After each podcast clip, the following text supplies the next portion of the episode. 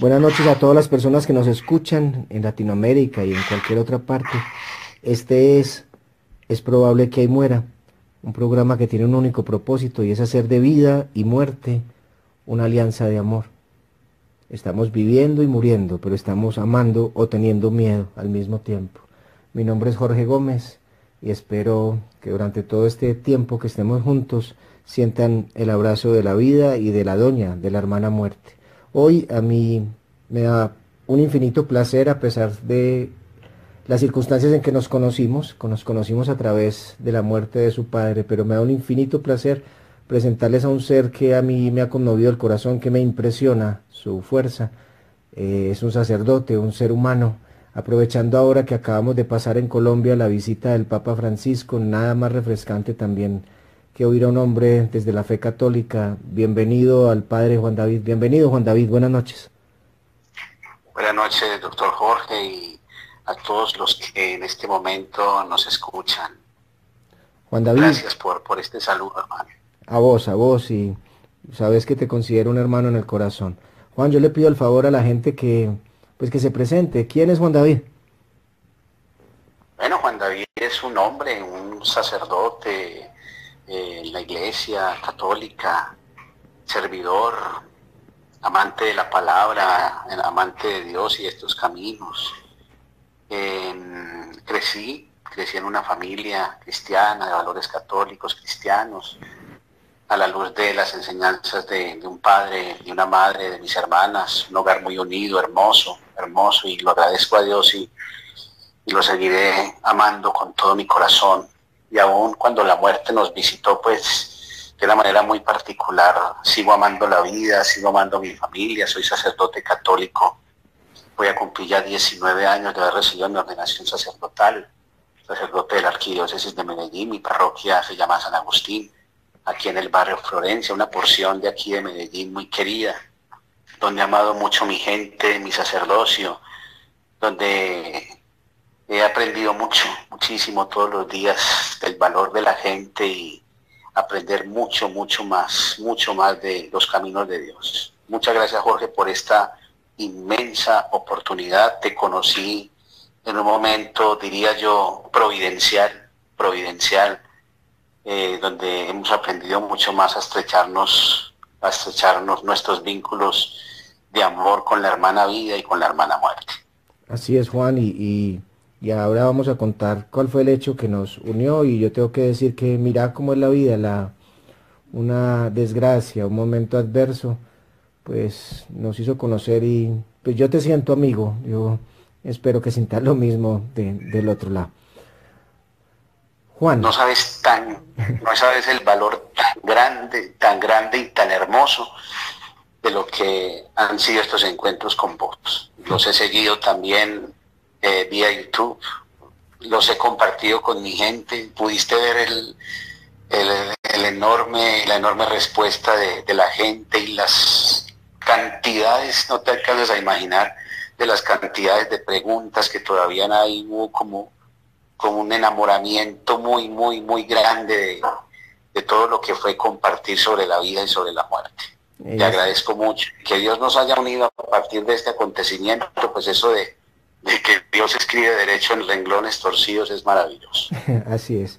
Para contarle un poco a las personas que nos escuchan, Juan eh, pues nos ha invitado a que en su parroquia vayamos a hablar de duelo con una pedagogía pues, que se está desarrollando a través de cuentos, a través del abrazo, a través de, de, así como habló el Papa Francisco aquí en Medellín, de un lenguaje sencillo y que nos uniéramos todos. Así que Juan también gracias por la invitación. A Juan David lo conocí yo eh, con la bata blanca puesta, él llegó a mi consultorio.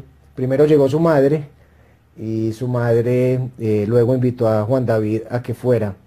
Juan David, como ya nos contó, es un hombre que nace acá, pues y crece acá en la ciudad de Medellín, una familia católica, siente la vocación sacerdotal, se hace sacerdote, lleva todo este tiempo de ejercicio sacerdotal, pero hay un evento que marca un antes y un después, por lo cual nos conocimos. ¿Qué pasó, Juan? ¿Qué pasó en tu vida?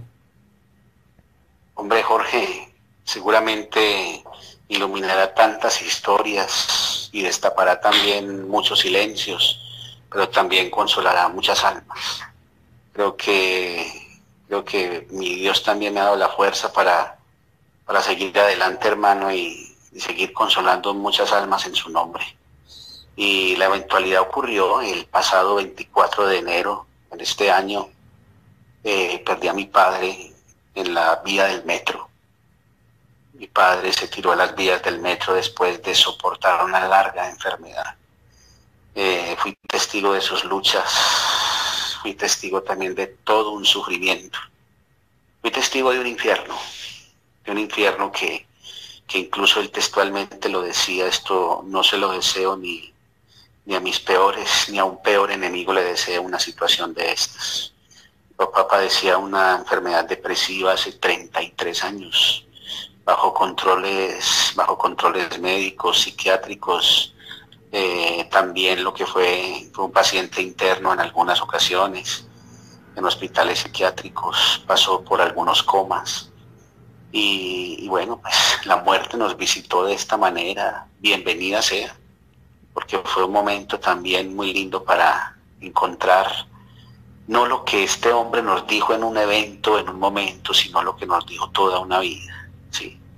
lo que, lo que este hombre ratificó toda su vida, incluso con episodios muy fuertes de dolor y de sufrimiento, pero en ningún momento eh, negando, negando lo que tanto y tanto había construido, lo que fue su trayectoria, lo que fue su historia.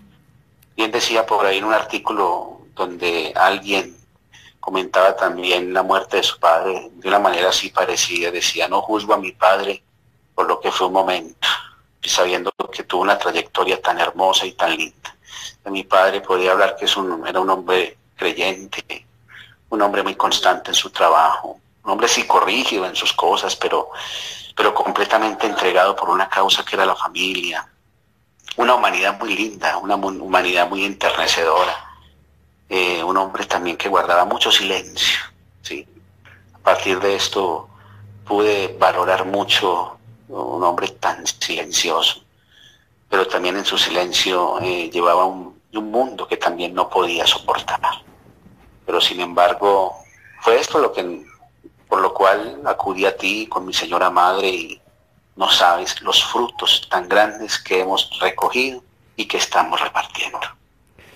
Eso, eso me alegra el alma, Juan, que te has convertido en un sembrador de, desde un nuevo camino recuperando, reconciliando, mirando lo que acabas de decir, hay una cosa, dos cosas, pues dijiste cosas muy grandes, pero de, lo que más me llega al corazón, primero, es que jamás se puede definir a una persona por un evento, nunca se puede hablar del papá del padre Juan David como un suicida. Fue solo un momento, un momento que si no somos capaces de entender la muerte, eh, menos entenderemos el proceso del suicidio. Y otro es que hablaste del infierno previo, del infierno en que vivía este hombre. Me hiciste recordar un cuento en donde un hombre que se suicida llega a las puertas del cielo y San Pedro lo recibe y San Pedro le dice a la orden, ¿en qué le puedo servir? Sí, hombre, es que me acabo de lanzar al metro de Medellín y, vengo acá a entrar al cielo y San Pedro le dice, no, aquí no entran los suicidas, no lo deja entrar. Y el hombre empieza a decir, no, pero yo, quiero entrar, yo creo, yo he sido un buen hombre, eso no me define a mí. Y están haciendo tanta algarabía que por ahí está pasando Jesús. Le dice, bueno, ¿qué pasa? ¿Qué pasa acá? San Pedro le dice, pues mira Jesús, este hombre se acaba de suicidar allá en Medellín y está diciendo que quiere entrar, o sea, él tiene que irse para el infierno y Jesús le dice, para Pedro, para, ¿cómo le vas a decir eso si él viene del infierno que tenía en su mente? Déjalo pasar, haceme el favor. Eso es lo que yo pienso que debemos ver, o sea, no, no podemos juzgar a una persona por su acto, sino que hubo muchos condicionantes en su mente, hubo muchos condicionantes en su corazón para que encontrara esa salida. Nosotros no somos nadie para juzgar si fuera buena o mala, fue su salida. Lo importante es cómo la elaboramos después, Juan y a todos los oyentes. Juan, ¿cómo fue ese momento? ¿Cómo fue para vos un llamado a decir el papá hizo esto? ¿Cuáles fueron las emociones, los pensamientos? ¿Qué pasó ahí en tu vida en ese momento, el 24 de enero de 2017? Eh, primero fue un momento muy sorpresivo, Jorge. Un momento que no esperábamos. Veíamos la angustia, veíamos el desespero, veíamos el dolor. Se sentía unas veces impotente ante el dolor. Veíamos muchas cosas, pero lo que más me impactaba, Jorge, era el silencio. Un silencio incluso que alcanzaba a desfigurar. el rostro de mi papá en los últimos días comenzó a cambiar de una manera como si, como si un cáncer te comiera. Y, y uno decía, una vida, esto tan silencioso, esto cargado de inmenso dolor. Incluso te cuento que en los últimos días mi padre, mi padre tuvo una confesión larga conmigo, pero yo en esa confesión tenía que andar como un, como un taladro hermano bregando a, a, mirar a ver qué había, qué había en ese silencio, dando como a romper algo, pero era imposible. Era totalmente imposible. Fue un día muy sorpresivo. Nos cogió en un momento de siesta en el que compartía con mi mamá. Incluso ellos desde muy temprano en la mañana salieron a una revisión al neurólogo. Mi papá, de, antes, de, antes de este evento, mi papá venía en un mes después de haber salido de, de un estado de coma muy fuerte, muy fuerte, de, aproximadamente 24 días. Todo el mes de diciembre del, mes, del, año anterior la pasamos nosotros en cuidados intensivos. Despertó, despertó muerto Jorge, despertó muerta. Yo decía en estos días que hablaba con mi familia, ¿será que a mi papá nos lo entregaron como muerto? Porque es que su mirada cambió, su rostro cambió nos decían los médicos también últimamente que ya era un estado, un estado completamente terminal de una enfermedad mental. emociones fueron muchas, y las de cualquier ser humano, como sacerdote, incluso llegué a sentir la rabia del suceso. Me postré en la tierra y le pedí a Dios, ¿por qué? Porque había sucedido una cosa de estas. Incluso también yo te lo decía a vos en una consulta, yo le preguntaba a mi papá, papá, ¿por qué hiciste esto? se lo preguntaba, se los preguntaba con rabia. ¿Por qué lo hiciste? De hecho, en el momento en que estábamos en, la estación del metro en Vigado eh, y nos confirmaron que había sido él, yo me postré en tierra. Yo decía, papá, ¿por qué hiciste esto? Sin embargo, una reacción muy humana, muy humana. Tú también frente a esto, cuando tuvimos, eh, estuvimos en la consulta, también me dijiste, Juan, tú no tenías la mente de él y, fue el momento también de decir algo nos... Tú tienes por ahí también una frase también que me llegó mucho, me entró mucho esa frase donde decías, pues algo nos quería decir hace muchísimo tiempo, pero el silencio de una enfermedad tormentosa, atorment, totalmente atorment, llena de tormentos, llena de tormentos, eh, nos quería decir algo en medio de su angustia y en medio de tanto y tanto dolor. Pero sin embargo, Jorge, eh, te cuento y le comparto a, todos nuestros oyentes, también ha sido algo muy liberador, muy liberador de comprender más la persona, de entender más, más el dolor silencioso, no de averiguarlo ni de adivinarlo, sino también de, de entenderlo más, de comprenderlo más. Me lleva mucho como esa frase del Papa en estos días, todos somos vulnerables. Y eso sí que me dio muchísima más claridad. No en, este momento tratar de entender un suicidio es imposible, pero sí, sí, uno va en búsqueda de tratar de entender la persona. Y eso, y eso ha sido maravilloso, el camino que hemos recorrido con tu ayuda, que la tengo que agradecer demasiado. Para mí, lo, te lo he dicho muchas veces, y esto que no suene como adulación ni nada, pero pero ha sido un apóstol en medio de nuestra vida, hombre, y en estas situaciones de duelo. Pues Juan, es lo que la energía de Dios nos pone en el camino, así como a mí me conmueve infinitamente cuando te escucho cómo se derrumba el sacerdote, cómo se derrumba todo cuando, cuando el corazón, cuando el corazón se parte en pedazos. Y, ahí me hiciste pensar, por ejemplo, precisamente a, pues Jesucristo en la cruz preguntó por qué también, por qué y vos preguntaste por qué. Ahí viene, ahí viene un proceso, Juan, que a mí, a mi forma de ver y parecer, pues me tocó verlo, verlo con mis propios ojos.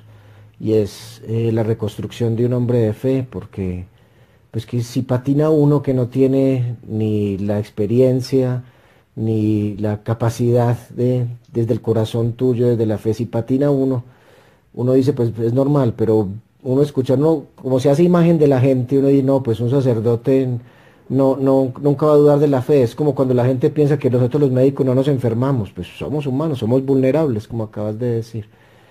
¿Cómo fue ese patinar en la fe, Juan? ¿Qué, qué pasó? ¿Qué dudaste? ¿Y cómo fue ese reconstruirse también? Porque la gente debe saber que uno puede reconstruirse y esto es independiente de la fe, esto es para un católico, para un budista, para un ateo, porque todos tenemos una energía de amor que nos, que nos conecta. Contanos si querés un poco eso, Juan, por favor.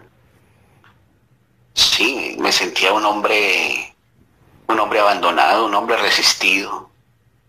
Eh, pero bueno, adentré mucho como, como en la palabra de Jesús, porque sin embargo, si yo no veo también en, en mi Padre, en mí mismo y en una humanidad un Cristo sufriente, pues no voy a encontrar ninguna respuesta. Y la encontré. Sí, ese, ese Cristo, ese Jesús que en sus discursos de despedida eh, dice, mi alma está angustiada. A mí eso me llenó de mucha fuerza.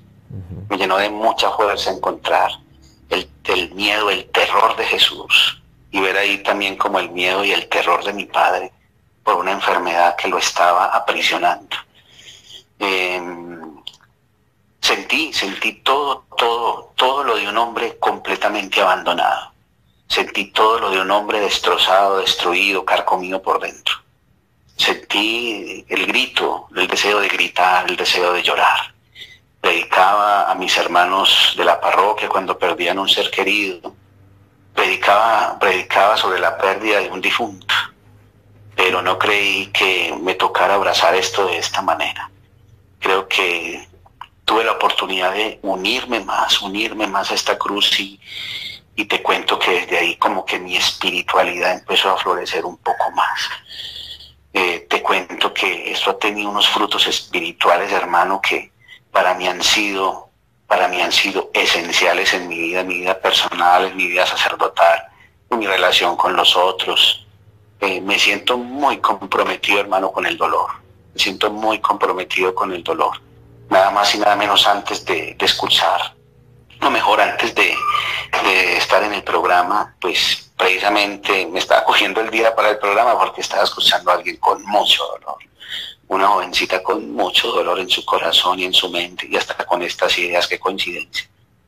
y precisamente precisamente ser como el trampolín para, para decir, para decirle a todos, a todos los que desesperan, a todos los que están callando en este momento, a quienes no se atreven a hablar, eh, a quienes, a quienes el silencio los gobierna, a quienes la desesperación los invade, los inunda, dense la oportunidad de ser escuchados, dense de esta oportunidad. Eh, expresando también, teniendo en cuenta las expresiones de gritos. Dice el Evangelio y Jesús gritó, dice el Evangelio y Jesús lloró, dice el Evangelio y Jesús, y Jesús sentía dolor, dice el Evangelio, mi alma está angustiada, dice el Evangelio, Padre, si quieres, aparte de mí esto, pero que no se haga lo que yo quiero, sino lo que tú quieras. El Evangelio reúne las máximas expresiones de dolor, de silencios que se rompen en gritos de desesperación, pero para, para, para, para que se conviertan en la total liberación del hombre, del ser humano, de la persona redimida en Cristo Jesús. Juan, has hablado mucho y se repite mucho la palabra silencio. Incluso aquí Claudia Ramírez, una colega, está aportando que se necesita mucha cultura personal y familiar de aceptación de la muerte. Los pacientes y sus familias quieren seguir cuando ya no hay mucho por hacer cuando ya hay muy poco por hacer, no interpretamos el silencio de los enfermos. Juan, eh, escuchaste el silencio de tu padre, lo viste que era un silencio que abrumaba. Te pasa como pues nos pasa a, a los que intentamos aprender a escuchar, que hay silencios inmensos que abruman, que duelen. A la luz, a la luz de la compasión, ¿cómo le puedes dar una recomendación, no tanto al que está en silencio, sino a los que rodean a estas personas silenciosas en su dolor, que aprendan a escuchar, porque nos, nos apartamos mucho, estamos en una sociedad muy ruidosa, una sociedad muy acelerada, una sociedad que quiere el control. ¿Cómo ves desde lo que has aprendido como humano a que debemos aprender a escuchar? ¿Cuál sería tu recomendación allí? Sí, recomendaciones eh, son motivadas muy especialmente de acuerdo a esta experiencia desde la fe esa palabrita o esa expresión, compañía, compañía siempre y compañía verdadera, sin tener que violentar a que la persona hable, a que la persona hable, sin tener que, que estrujar, sin tener que estrujar a la persona, sin tener que zarandear. Pero yo digo que la contemplación, el nivel de contemplación que uno debe tener, el respeto incluso, para que la persona calle también hace importante la compañía. Eh, acompañar, acompañar y tratar de entender lo que no entendemos. Tú me decías fuertemente en una de las, en una de las sesiones que compartíamos, tú no tenías la mente de tu padre. Eso, eso a mí, Jorge, seguro que me llegó de una manera. Me llegó de una manera que, me interrogaba, me interrogaba mucho y me, me declaraba como una misión, una misión incluso frente a lo que yo no puedo entender, pero que sí puedo acompañar. La compañía es, es muy fuerte y se hace muy esencial, Jorge. Y, y a todos los oyentes, esa compañía eh, hace que, que los dolores sean incluso menos, menos fuertes, menos fuertes. La compañía nosotros declararnos también en sentido de salvación, salvación del otro. La compañía salva, la compañía sana. Y eso para mí, esa, esa, ese nivel al que, al que me llevó la vida ha sido algo muy maravilloso. Precisamente Juan te iba a preguntar que si de pronto no podías utilizar el Evangelio porque la otra persona no quiere oír, porque no, por cualquier motivo, ¿qué harías? Pero ya lo respondiste, es que es la compañía y la compañía a la luz de cualquier religión es la mayor fuente de, conexión. Y yo quiero recalcar eso que hablamos en, en, una consulta, porque mucha gente se culpa, yo porque no supe, yo porque no lo vi, yo porque no hice, y ahí está la respuesta, yo no estaba en la mente del otro. Yo no puedo pensar por el otro. Así que si trato de explicar por qué lo hizo, tendría que vivir su mismo infierno. Y eso hace mucha gente, tratar de vivir ese infierno para tratar de comprender. Pero es que uno no comprende a través del infierno, sino que la comprensión real viene a través del abrazo. Y es este abrazo comprensivo a un papá que aunque no entendamos por qué lo hizo, pues seguimos amándolo. Porque te pregunto, Juan David, ¿cuánto has cambiado el amor por tu padre? ¿Ha aumentado o ha disminuido? Ahora sí lo comprendo como un amor eterno, Jorge. Lo comprendo como un amor transfigurado, digámoslo así utilizo mejor esta expresión, un amor transfigurado, un amor que ha cambiado de figura, un amor que se ha elevado, hermano, un amor que me hizo, me hizo ver lo más bajo y me hizo ver las profundidades, un amor que, que también, algo, algo que me hizo bajar incluso a la miseria, pero para, para un resurgir, para una transfiguración, para una transformación. Es sentirlo en cada momento, Jorge, es sentirlo en cada momento alguien que estaba tan ausente ahora se convierte en alguien tan presente, hermano. Eso, eso lo declaro con una alegría inmensa, con una fe inmensa, lo declaro con orgullo, lo declaro con amor. Sentir un amor incluso elevado, incluso elevado.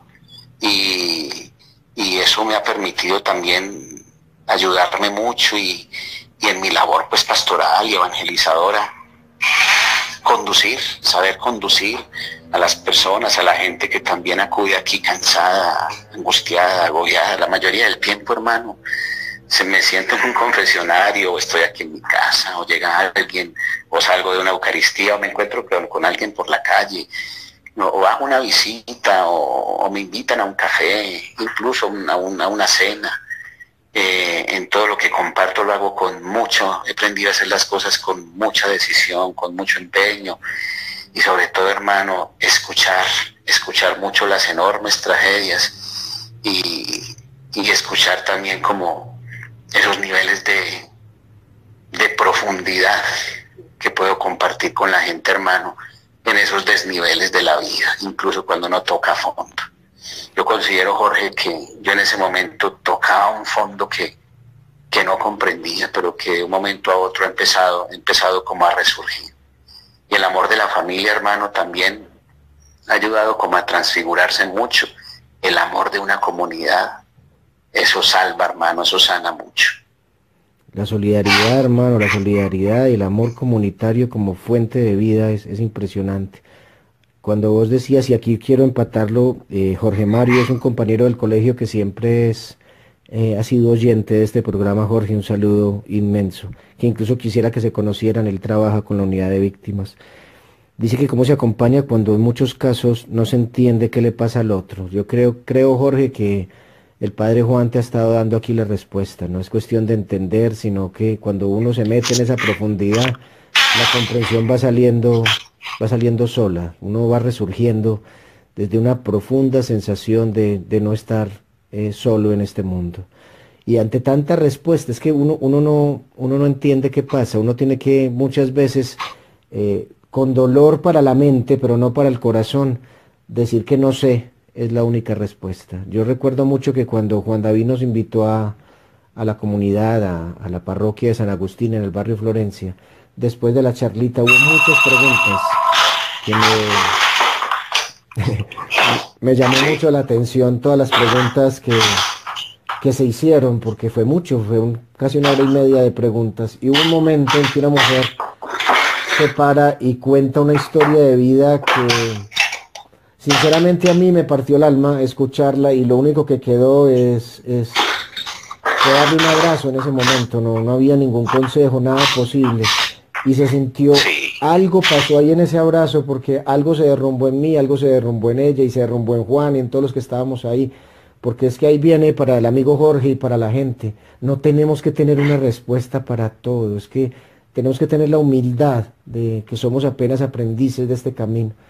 Y si, si más bien nos abrazamos y ante tanta pregunta, ¿por qué le pasan estas cosas a la gente buena? Eso no tiene que ver con bondad o maldad. Más bien tu bondad te ayudará a salir del vacío, porque todos podemos caer en una profunda sombra. La noche oscura del alma que hablaba Santa Teresa de Jesús, Juan David. Así que hay que confiar, hermano, hay que confiar que herramientas tenemos, pero que muchas veces con humildad tenemos que decir no sé, sinceramente no sé. ¿Cómo te tocó a vos? Decir no sé algún día.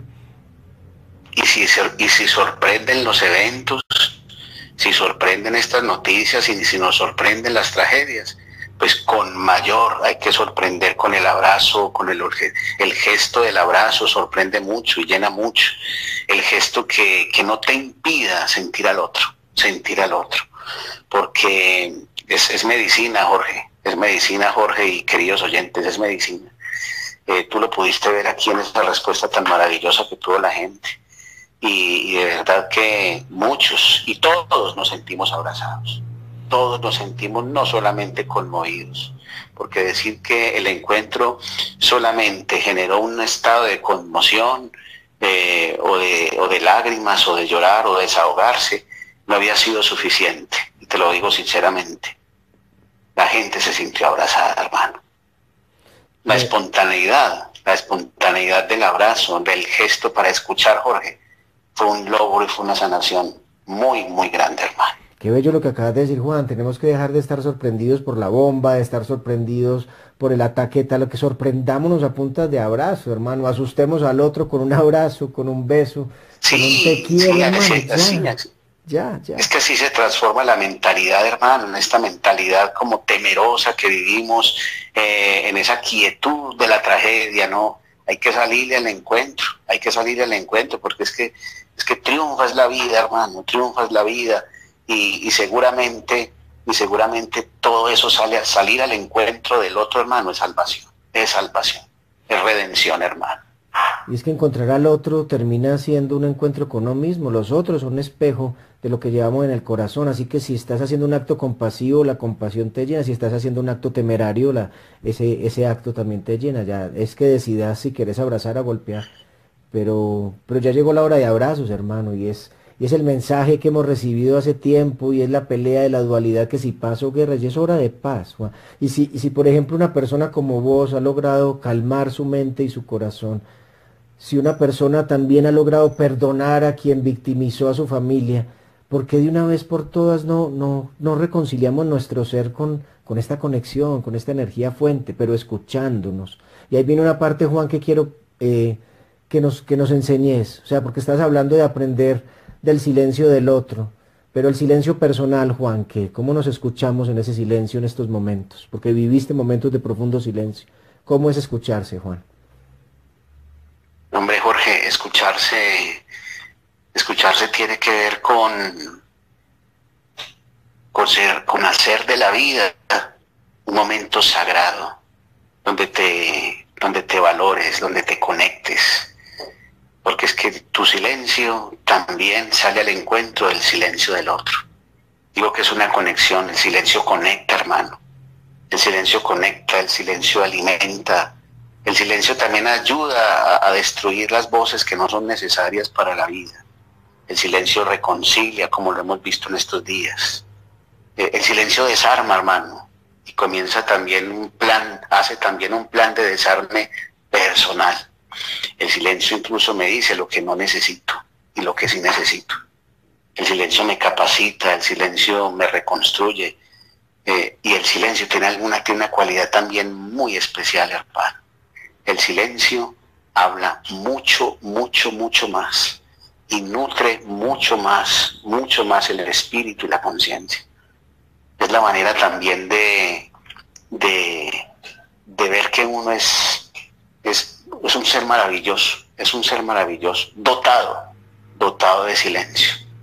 Muchos absurdamente dicen que el silencio no se necesita, pero el silencio es una virtud maravillosa, maravillosa, a la que, a la que yo los invito a todos, porque podemos atravesar por muchas cosas que en este momento nos tratan de silenciar y muchas, muchas vidas han quedado silenciadas con frustraciones, han quedado silenciadas también en fracasos, eh, se silencian en desesperos, sí, pero ese silencio que te conecta es un silencio restaurador, es un silencio que te permite incluso eh, salir al encuentro de, de tu silencio también eh, ayuda, ayuda al silencio del otro.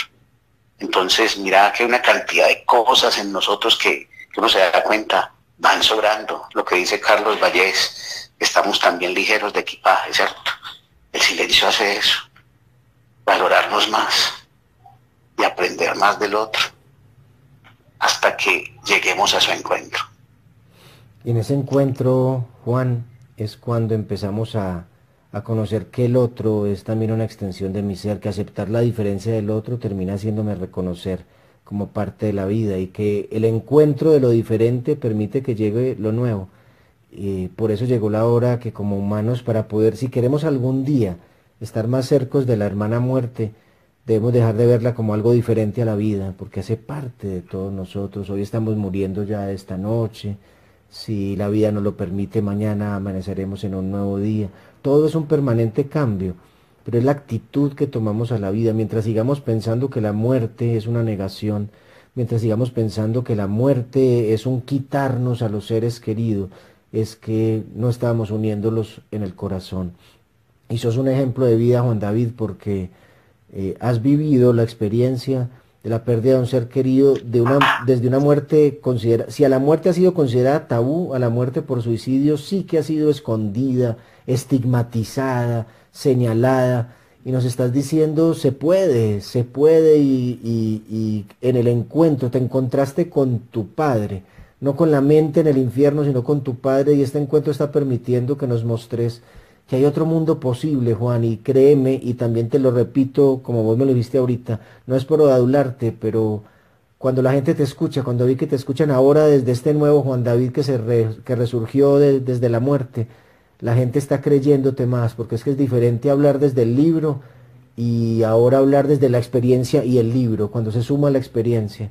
Y eso es lo que debemos aprender. El, el dolor, si lo queremos, si queremos que nos enseñe, nos puede sacar como mejores seres humanos. No, no es una experiencia agradable y eso lo debe saber la gente, porque tampoco es decir que rico tener dolor, que rico que se mate al no. El dolor si queremos, si queremos sacar desde nuestro corazón, nos convierte en mejores seres humanos, pero también nos hace recordar lo vulnerables que somos. Todos vamos a morir, todos vamos a pasar adversidades, pero podemos, podemos, mientras tengamos esto que acabas de decir incesantemente, mientras tengamos la mentalidad del encuentro, saldremos eh, no vivos, saldremos muertos, pero encontrándonos en lo que queramos, en Dios, en el universo, en la vida, el nombre que quieras ponerle, pero hacelo desde el amor, por favor, hacelo desde el amor.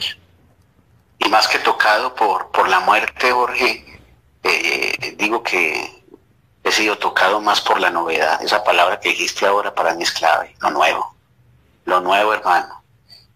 incluso uno a veces dice, murió aquella persona, llegó a una vida nueva, no, yo creo que todos vivimos de nuevo, ¿sí?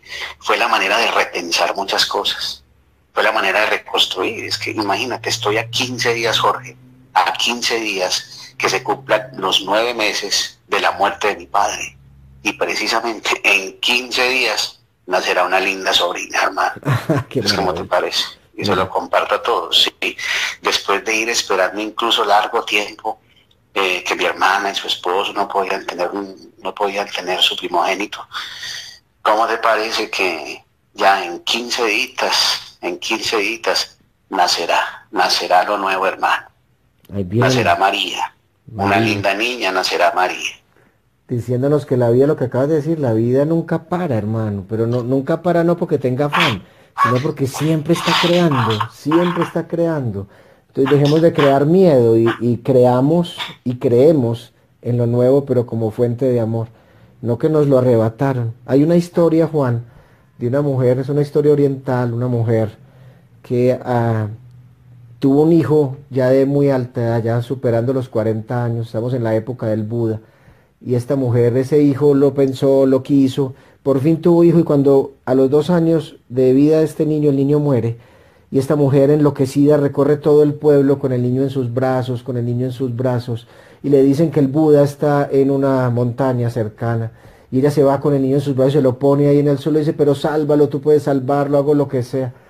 Y este hombre le dice con su serenidad, le dice, si me traes una semilla de mostaza negra, algo podría hacer. Ella sale corriendo y dice, pero para, para, me tienes que traer una semilla de una mostaza negra en, en, una casa en donde la muerte nunca los haya visitado. Esta señora recorre todo el pueblo. Dos días se demora y vuelve completamente compungida donde el Buda y le dice, a todas las casas que fui me ofrecieron la semilla, pero en todas las casas la muerte los había visitado. Así que el Buda le dice, lo has comprendido, mujer. Así que deja de luchar contra lo inexorable y abraza a tu hijo, llénalo de amor y entiérralo, pero llévalo en tu corazón. Eso es el mensaje que quiero en este momento que, pasemos a él, eh, Juan. Llegó un momento en donde ante las emociones nos enloquecemos y salimos como esta señora a, a gritar. Pero llega un momento en donde es una rendición, Juan. Yo la veo como eso. Nos rendimos ante tanta decimos yo ya no puedo con esto. El dolor de la muerte de un ser querido no lo podemos manejar desde la mente, nos abruma, nos supera. Pero llega un momento que uno se rinde y ahí viene el corazón. Ahí sale el corazón, hermano, ahí sale el alma y dice, es que aquí estaba, no la respuesta, sino lo nuevo precisamente. Juan, ¿cómo se siente caer en la profundidad? ¿Y qué pasó? Decime, si hubo una rendición, ¿qué pasó que de un momento a otro te vemos brillar, Juan? Porque eso pasa. ¿Qué pasó en tu vida? Hubo una rendición, parecía, parecía rendirme. Parecía tocar las mismas profundidades de mi padre. Es más, yo creo que Jorge que la muerte de mi padre también me llevó a tocar profundidades. Profundidades y, y lograr decir, Dios mío, Dios mío, ¿qué hago? ¿Cómo sigo? O incluso sentirme en algún momento como objeto de miradas que me despertaban como vergüenza. Llegué a tocar la profundidad diciendo, me da vergüenza. Pero si digo que me da vergüenza, estoy juzgando a mi padre. Juzgo una enfermedad, juzgo un estado, un estado infernal. Juzgo lo que yo no comprendía ni entendía ese, ese estado me dio como para despertar, despertar, porque lo peor, lo peor que te puede pasar es, es quedarte como en ese, en esa dormición, ¿sí? Es quedarte sin fuerza, sin capacidad, pero te llega la luz que te despierta. Y es como ese amor que es capaz de volver a crear. Crear, digo que el despertar, Jorge, fue, fue mirarme desde el amor, y fue recuperar la mirada del amor, el amor que no juzga, el amor que no se avergüenza, el amor que, que solamente abraza. Lo único, la decisión que tomé fue abrazar, abrazar esta hermana muerte de mi padre, abrazarla, abrazarla y tener piedad y misericordia de mí mismo, porque era la manera también de, perdonarme. Sentía que la muerte de mi papá me dejó también eh, la enorme lección de aprender a perdonar. Gente que no se perdona y muchos no nos perdonamos. Muchos seguramente nos vamos a descansar, a dormir ahora y no nos perdonamos. Pero fue el momento también de perdonarme y salir. Y salir a lo nuevo, hermano, y, pensar en reconstrucción, eh, pensar en, seguir adelante, en el apoyo de mi mamá, eh, en ser el apoyo de mis hermanas, de mis sobrinos, y ahora con, con esta bella niña que nos va a visitar en 15 días. Juan, eh, recapitulando, o sea, viene, viene el, momento que uno no esperaba y que no quería, pero que ocurrió. Y reconstruirse no significa, porque mucha gente en la pesadilla que significa vivir la muerte de un ser querido, si quiere vivirla así, niega el evento. Lo primero que hacemos y lo que te escuchamos en este momento es, el evento disminuye su poder cuando ya no juzgo al problema. Me hiciste recordar a un pediatra argentino, en este momento se va el nombre, eh, es un ser, un hombre anciano ya, un hombre sabio que decía, usted condene al error, pero nunca condene al errado, nunca condene a la persona. O sea, el problema puede estar ahí, pero la persona detrás del problema ha sufrido y por eso cometió un error. Así que cuando decís no juzgar, eh, eso sana profundamente, porque somos muy tendientes a que lo que no entendemos lo juzgamos y entonces tratamos al otro de anormal y todo eso. No entendemos la muerte del padre de Juan que tomó una decisión que puede ser extraña para todos, pero esa fue su decisión, fue su momento y fue para él su liberación, para él. Que para uno no le quepa en la mente es otra cosa, pero hay que llegar a esto que dice el padre Juan David, a un perdón, y el verdadero perdón empieza por uno mismo. Me perdono por juzgar, me perdono por justificar, me perdono por tratar de entender lo que debería abrazar, me perdono por hacer tanto ruido, me perdono y amo porque el perdón es un puente hacia el amor. Y usted póngale el nombre que quiera, el padre Juan David lo habla como desde, la, desde Cristo, desde María, el otro lo hablará desde Buda, el otro lo hablará desde Jehová, póngale el nombre que quiera, pero ame, por favor, ame, que es el único camino que tenemos ya. Ese es Dios Jorge, el amor. Ese es Dios Jorge, el amor más profundo, el amor más verdadero y el que nos participa a todos, hermano, y el que nos levanta todos los días y por el que nos levantamos todos los días, y el que nos permite que nos vamos transformando, hermano. E incluso, e incluso el amor que muere, el amor que muere, pero que vuelve a la vida, el amor que transfigura, el amor que transforma, el amor que hace nuevas todas las cosas.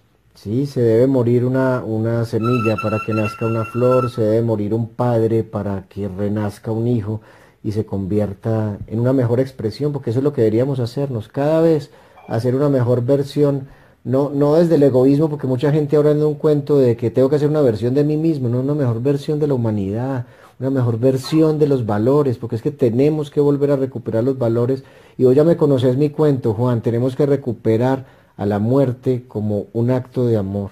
El día que en este planeta muramos de viejos, o así sea jóvenes, pero muramos de enfermedad, muramos de vida, esto cambia, pero mientras sigamos muriendo de violencia, de hambre, de soledad, de no entender los silencios, eh, algo nos pasó en el camino, perdimos los valores, perdimos la divinidad en nuestro interior. Así que hay que volver a vivir y morir, hermano, en, profunda paz. Y yo, yo te agradezco que hayas hecho de la muerte de la doña parte de tu experiencia de vida, Juan. Sí, eso lo agradezco mucho, Jorge, y agradeciendo mucho tus tu, tu compañía, a tus compañeros también que nos vinieron a acompañar. Qué inmensa dicha conocer como esa red, esa red de, esa red que hace la doña también en, nosotros, sí. Esa red que, que, la doña también hace buena noticia o algo nuevo también para nosotros, para, para seguirnos acompañando.